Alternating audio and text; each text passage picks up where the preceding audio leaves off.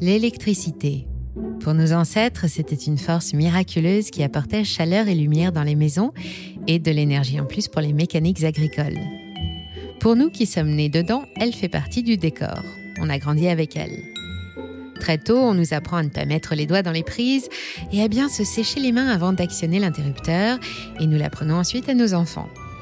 Pour nous, comme pour eux, brancher un téléphone, allumer la lumière, une console ou une cafetière sont devenus des automatismes, et c'est quand le courant est coupé qu'on s'en rend vraiment compte. Un orage ou des travaux ou un lieu solitaire éloigné des lignes électriques et ce sont soudain des centaines d'automatismes qui deviennent autant de problèmes qu'il faut régler parce que le café ne va pas se faire tout seul. L'électricité est omniprésente dans notre quotidien, nous y sommes totalement accoutumés et quand elle manque, c'est la crise.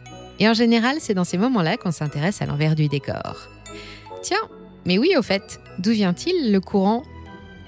En France, ce courant a un nom. Depuis 77 ans, il alimente nos chaudières, nos écrans, les machines de nos usines grâce à l'existence d'un seul acteur, EDF pour Électricité de France.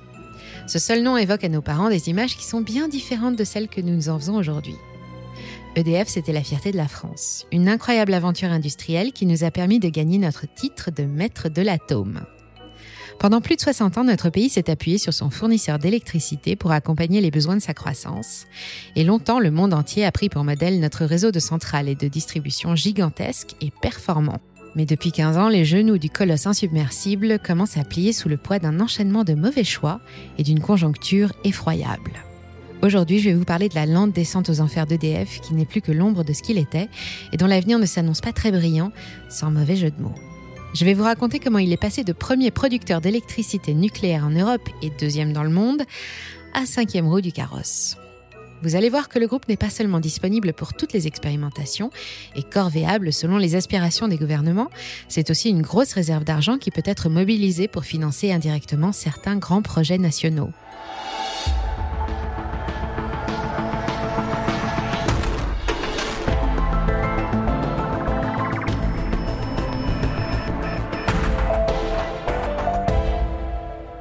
Comme l'œuf était là avant la poule, l'électricité équipait déjà la quasi-totalité des foyers français avant la naissance d'EDF.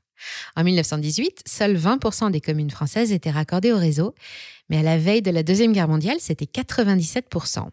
La fée électricité est déjà partout. Elle illumine les villes, actionne les machines du métropolitain, fait tourner les pompes pour arroser les champs et alimente les métiers à tisser. À l'époque, elle est produite, transportée et distribuée par environ 1450 sociétés différentes qui n'utilisent pas toutes les mêmes standards.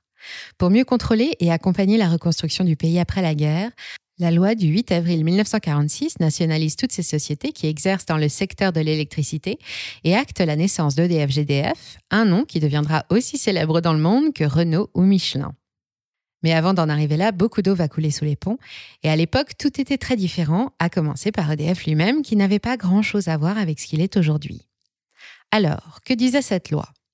Très exactement qu'à partir de sa promulgation sont nationalisées la production, le transport, la distribution, l'importation et l'exportation d'électricité et de gaz. L'article 2 indique que ces activités sont dorénavant exclusivement réservées à Électricité de France et instaure le monopole public. Le reste du texte nous apprend que DF est placée sous le contrôle du ministère de l'économie et des finances, mais qu'elle est indépendante financièrement, techniquement et commercialement, et enfin qu'elle est soumise à l'impôt. Tous ces articles ont été abrogés depuis, mais jusqu'au début des années 2000, EDF fonctionnait avec le statut d'établissement public industriel et commercial, une personne morale de droit public qui ne peut être créée et gouvernée que par la loi. L'ADEME, la Monnaie de Paris, la RATP, la Comédie Française ou l'Ifremer, par exemple, sont des épiques. Dans les années 50, la nouvelle entité va bénéficier de l'impulsion du premier plan de modernisation et d'équipement français, connu sous le nom de Plan Monnaie, mais aussi d'une partie des capitaux apportés par le New Deal. Il faut reconstruire le réseau détruit et moderniser ce qui est devenu obsolète. EDF va relever de nombreux défis techniques à chaque décennie. Dans les années 60, c'est la standardisation. Il fait alors le choix du 220 volts qu'il déploie partout et le compteur bleu fait son apparition trois ans plus tard. Avis aux collectionneurs de vieilles machines, on peut encore en dénicher quelques-unes de ces antiquités en cherchant un peu pour environ 50 euros. Entre 1946 et le début des années 70, une période bénie connue sous le nom de Trente Glorieuses, la consommation d'électricité est multipliée par 4 et le gouvernement choisit l'option charbon pour fournir l'énergie nécessaire au pays. Au début des années 50, 60% de l'électricité est produite par des centrales hydrauliques, principalement situées dans la moitié sud de la France, et le reste par des centrales thermiques situées au nord, qui fonctionnent déjà au charbon et au gaz. Avec la création de la CECA, la Communauté européenne du charbon et de l'acier, l'objectif est de descendre la part de l'hydraulique à 30% seulement pour favoriser l'industrie charbonnière.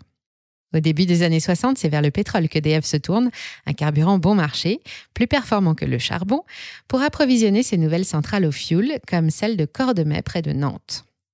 Pas de chance, les chocs pétroliers de 1973 et 1978 lui prouvent qu'il n'a pas fait le meilleur choix.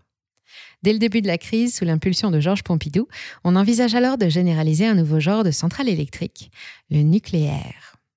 Nous avons déjà quelques centrales, des projets pilotes qui rencontrent beaucoup de succès, comme à Chinon, à Saint-Laurent-des-Eaux ou encore à Marcoule, le plus ancien réacteur nucléaire français à produire de l'électricité, mis en service en 1956. 13 nouvelles centrales nucléaires de 1000 MW chacune vont être construites, basées sur une technologie américaine, le réacteur à eau pressurisé, et c'est Valéry Giscard d'Estaing qui inaugurera la première d'entre elles à Fessenheim en 1977. 15 ans plus tard, il y en a 58 répartis sur 19 sites et EDF est devenu le plus gros exploitant de parcs nucléaires au monde. Les cadres ont bien mérité de s'installer dans une belle tour en plein cœur du quartier d'affaires de la Défense et les salariés bénéficient d'un des plus gros et plus puissants comités d'entreprise de la planète. En 2004, le statut d'EDF-GDF change et le groupe devient une société anonyme. Il devient alors possible d'en privatiser une petite partie, et c'est ce qui se passe l'année suivante quand elle est introduite en bourse au prix de 32 euros l'action. L'IPO, relayé dans toutes les banques du réseau, rencontre un franc succès. 15% du capital sont cédés au privé et à peine un mois plus tard, le titre fait une entrée fracassante au CAC 40. EDF vit alors son âge d'or. L'énergie coûte de moins en moins cher. En 2007, l'action culmine à 86 euros et l'énergéticien fournit depuis plusieurs années près de 550 TWh par an, dont 77% d'origine nucléaire. Le groupe vend pour près de 60 milliards d'euros d'électricité par an et dégage un bénéfice de 5,6 milliards d'euros. Mais c'était il y a 15 ans. Et depuis, les choses ont un peu changé. L'électricité est définie comme un produit de première nécessité par la loi sur la modernisation du service public de 2000. Pourtant, à partir de 1999, petit à petit, elle s'est transformée en marchandise négociable. EDF est passé d'outil national de fourniture d'énergie bon marché, pourvoyeur de progrès et de croissance, à vendeur de contrats et exploitant d'éoliennes qu'il faut rentabiliser à tout prix. Elle s'adapte et dorénavant on ne parlera plus d'usagers mais de clients, comme chez ses concurrents. Difficile de concilier première nécessité et recherche de profit. À partir de 2007 et de l'ouverture des marchés européens à l'énergie de la concurrence, jamais plus le cours de l'action n'atteindra de tels sommets. Et à partir de 2009, il ne repassera plus jamais non plus au-dessus de 32 euros, son cours d'introduction. En 2011, les ennuis commencent vraiment avec la création de l'AREN sous la présidence de Nicolas Sarkozy. L'AREN, c'est l'acronyme d'accès régulé à l'énergie nucléaire historique. Ça ne vous inspire sûrement pas grand-chose, mais les difficultés d'EDF trempent leurs racines dans ce dispositif. Chaque année, il l'oblige à revendre une part de sa production à ses concurrents, 100 TWh, à tarif réduit, pour qu'à leur tour, ils puissent les revendre à leurs clients. Car oui, pour que ses concurrents comme Butagaz, Antargaz, Leclerc ou Total Spring puissent exister et essayer de lui faire de l'ombre, EDF doit leur fournir l'électricité depuis son propre réseau, il y en a bien quelques-unes qui produisent eux-mêmes des centrales à gaz d'Engie, aux éoliennes de l'espagnol Iberdrola ou de Poweo qui redeviendra Suez, puis Engie, mais cette énergie est revendue à EDF. Donc, pour dire les choses clairement, sans EDF pour financer et approvisionner les concurrents européens privés depuis l'ouverture du marché, elle n'aurait aujourd'hui quasiment pas de concurrents et serait toujours en tête du classement des plus gros producteurs d'électricité nucléaire au monde, avec 58 réacteurs nucléaires en France, 400 sites de production dans 22 pays et 2400 en construction. Évidemment, tout cela découle uniquement de décisions politiques, fait grincer beaucoup de dents, et plus encore depuis cinq ans, alors que la situation de notre fleuron de l'atome se détériore de plus en plus vite. En 2017, l'année de l'apparition du compteur Linky, les règles européennes ont permis l'émergence de dizaines de nouveaux acteurs dynamiques qui investissent massivement dans le renouvelable, comme Engie, le nouveau nom de GDF dont elle est définitivement séparée. Ce qui reste du groupe, lui, regarde ses activités ralentir.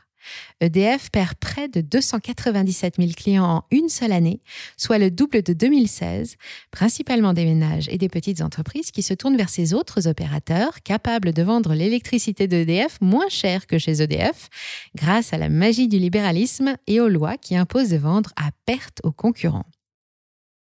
En tant qu'opérateur historique, EDF reste le seul opérateur à proposer le fameux tarif bleu ou tarif réglementé. Ce sont des prix fixés par la Commission de régulation de l'énergie. Les autres opérateurs proposent des offres dites de marché et pratiquent des prix libres, sachant qu'ils peuvent donc choisir de s'aligner ou pas sur les tarifs réglementés. Mais en plus d'une concurrence organisée, d'autres problèmes plus conjoncturels cette fois vont venir s'ajouter aux conséquences de tous ces mauvais choix.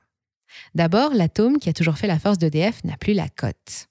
La catastrophe de Fukushima a réveillé les peurs nées après Tchernobyl et un vent de réforme souffle sur la production d'électricité en faveur du renouvelable. En 2018, Emmanuel Macron annonce la fermeture de 14 de nos 56 réacteurs avant 2035 pour se tourner vers d'autres énergies qui ne sont pas prêtes. Et ça tombe mal, car EDF a lourdement investi dans le développement de projets nucléaires pharaoniques ces dernières années. Elle se retrouve avec une dette de 44 milliards d'euros qui va probablement augmenter jusqu'à atteindre 60 milliards d'ici la fin 2022. L'exemple que l'on cite le plus souvent, c'est l'EPR de Flamanville dans la Manche. Le réacteur pressurisé européen, ou EPR, est d'une nouvelle génération de réacteurs à eau, avec comme principale différence que cette fois, la technologie est 100% européenne. On comprend alors tout l'enjeu du projet. Il a plus précisément été imaginé au cours d'une collaboration entre le français Framatome et l'allemand Siemens pendant les années 90. Plus complexe à fabriquer, il est aussi plus puissant et produit 22% d'énergie en plus qu'un réacteur de première ou deuxième génération, avec une durée de vie plus longue. Alors il faut absolument faire fonctionner ce nouveau trésor européen.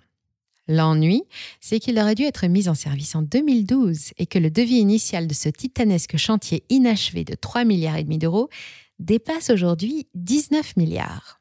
Et 19 milliards, ce n'est rien que pour Flamanville. En Grande-Bretagne, EDF s'est aussi lancé dans la construction de deux autres EPR près de la ville de Hinkley Point. Et elle n'est pas seule sur le coup cette fois. Le groupe chinois CGN, China General Nuclear, finance un tiers des travaux. Mais là encore, le projet prend du retard. Les deux EPR devaient entrer en service en décembre 2025, mais la date vient d'être reportée à juin 2027. Et là encore, la facture s'alourdit en passant de 20,6 à 30 milliards d'euros. À tous ces retards de mise en service et ces notes qui pèsent lourd sur la trésorerie, viennent s'ajouter la fermeture de plusieurs réacteurs pour des raisons techniques. À l'heure où nous réalisons ce film, 32 réacteurs sur 56 sont à l'arrêt pour corrosion ou maintenance. C'est bien simple, EDF n'a jamais aussi peu produit qu'en ce moment. Plus ou moins 330 TWh sont attendus pour 2022 contre 523 en 2021. Et à cette même heure, nous nous apprêtons à traverser un premier hiver de crise énergétique inédite. Si la saison hivernale qui s'annonce promet d'être difficile pour les usagers, elle s'annonce encore pire pour EDF qui fait depuis deux ans l'objet de toutes les attentions du gouvernement Macron. Depuis la crise sanitaire et encore plus depuis le début de la guerre et de la crise du gaz russe, l'Europe et chacun de ses membres rêvent d'indépendance électrique. En France, la transition écologique exige de trouver une solution rapide à mettre en place et neutre en émissions de gaz à effet de serre pour accompagner la décarbonation de l'économie. Soudain, le nucléaire redevient attractif car il répond aux deux problématiques. C'est ainsi que deux ans après avoir annoncé la fermeture prochaine d'un quart du parc nucléaire français, notre président nous assure que tous les réacteurs capables de produire doivent fonctionner. Il n'est plus question de fermer les centrales, au contraire, il faut relancer la filière nucléaire. 100 milliards d'euros de budget sur 10 ans, c'est ce qu'il va falloir débourser pour construire de nouvelles centrales atomiques, tout en développant les énergies alternatives. Mais EDF est déjà surendetté. Le paquebot dérive, il faut une réforme. C'est le projet Hercule, appelé aussi Grand EDF, présenté en 2019 et qui envisage de démanteler le groupe et de répartir ses activités en trois sociétés distinctes. EDF Bleu, contrôlé par l'État et qui regroupe les activités de production nucléaire et le réseau de transport d'électricité, RTE, déjà existant. EDF Vert, partiellement coté en bourse, ne propose que des énergies renouvelables, plus rentables et absorbe les activités actuelles d'Enedis, la filiale de distribution propriétaire des compteurs. Enfin, EDF Azure, spécialisé sur la production d'électricité hydraulique. Séparer ses savoirs lui permettait de se mettre en accord avec la réglementation européenne, mais aussi de soulager la filière nucléaire d'une partie de sa dette et permettre aux capitaux privés d'entrer sur le marché français de l'électricité. Mais Hercule n'a séduit ni les syndicats ni le personnel, qui ont vu un démantèlement et une privatisation déguisée, et le projet a dû être abandonné. En attendant, le montant du kilowattheure revendu dans le cadre de l'arène aurait dû être renégocié, mais ça n'a toujours pas été fait. Et pour couronner le tout, le gouvernement vient d'augmenter le plafond à 150 TWh que DF va devoir vendre pour assurer la survie des grossistes privés en pleine crise énergétique. Ce n'est donc certainement pas le moment de compter sur elle pour aider le pays à passer la crise. C'est pourtant ce qui vient de se passer avec la mise en place du bouclier tarifaire. Retour en grâce du nucléaire, fin de la crise sanitaire, boom de la demande post-pandémie, l'année dernière, le groupe a bénéficié de plusieurs événements favorables. Ces indicateurs fondamentaux sont revenus au vert dès le premier semestre de 2021, avec en fin d'année un chiffre d'affaires en hausse de 21% et un résultat net de 4,7 milliards d'euros, deux fois et demi supérieur à 2020. Mais pas de chance. En prenant son élan, le colosse s'est pris les jambes dans l'inflation d'abord, puis dans la guerre en Ukraine et la crise du gaz russe. Dans la loi pour le pouvoir d'achat, le bouclier tarifaire est un dispositif qui limite la hausse du prix de l'électricité à 4% pour les usagers, contre 40% sur les marchés en quelques mois seulement. La France entière a très bien accueilli cette nouvelle et remercie le gouvernement. Enfin, entière, pas tout à fait, pas chez EDF forcément, c'est elle qui supporte tout. Une nouvelle facture de près de 8,4 milliards d'euros prélevée sur les résultats du groupe et EDF devient la variable d'ajustement du budget de l'État, une sorte de caisse de secours pour résoudre les problèmes liés à l'énergie. Les résultats du premier semestre 2022 sont calamiteux, bien que l'activité soit soutenue. EDF enregistre une perte de 5,3 milliards d'euros. Tous les réacteurs vont être relancés en prévision de l'hiver prochain dès le mois d'octobre, les uns après les autres, même ceux qui devaient être fermés d'ici à 2035, mais selon certains observateurs, ce serait insuffisant. Explication.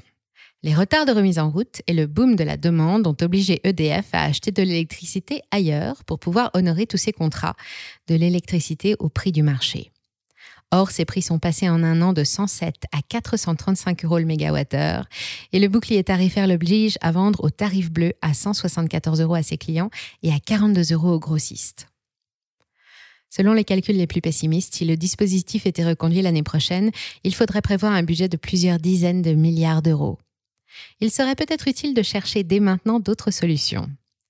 Après l'abandon du projet Hercule et pour avoir les coups des franches, le gouvernement s'apprête à racheter la totalité des actions en circulation et à retirer EDF de la bourse.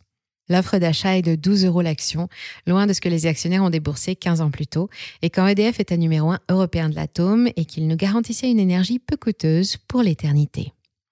L'équipe dirigeante menée par Jean-Bernard Lévy depuis 2014 va changer, et EDF aussi, car la réforme voulue par l'État n'est pas abandonnée. Les projets pour le groupe restent sensiblement identiques. Il faut recentrer les activités sur le nucléaire et l'hydraulique, et pour désendetter, vendre le pôle des autres énergies renouvelables, qui représentent actuellement 9,9% de la production. Cela permet également de mieux isoler l'atome pour répondre aux exigences de Bruxelles. Mais encore une fois, pour remporter l'adhésion du plus grand nombre, il va falloir revoir en priorité la question des prix de l'électricité nucléaire. Côté syndicat et personnel, pas question que DF supporte seul le coût de l'inflation et de la crise du gaz. Quant à l'opposition politique, comme pour l'opinion publique, il ne sera pas question de mutualiser une nouvelle fois les pertes quand tous les profits sont privatisés. La manœuvre s'annonce délicate et la question est, l'actuel gouvernement français est-il capable de la mener comme il faut? Merci d'avoir suivi cet épisode jusqu'au bout. Si ça vous a plu, on compte sur vous pour le partager autour de vous, laisser un like ou une bonne note et vous abonner pour être informé des prochaines sorties. Et moi, je vous dis à très bientôt sur Money Radar.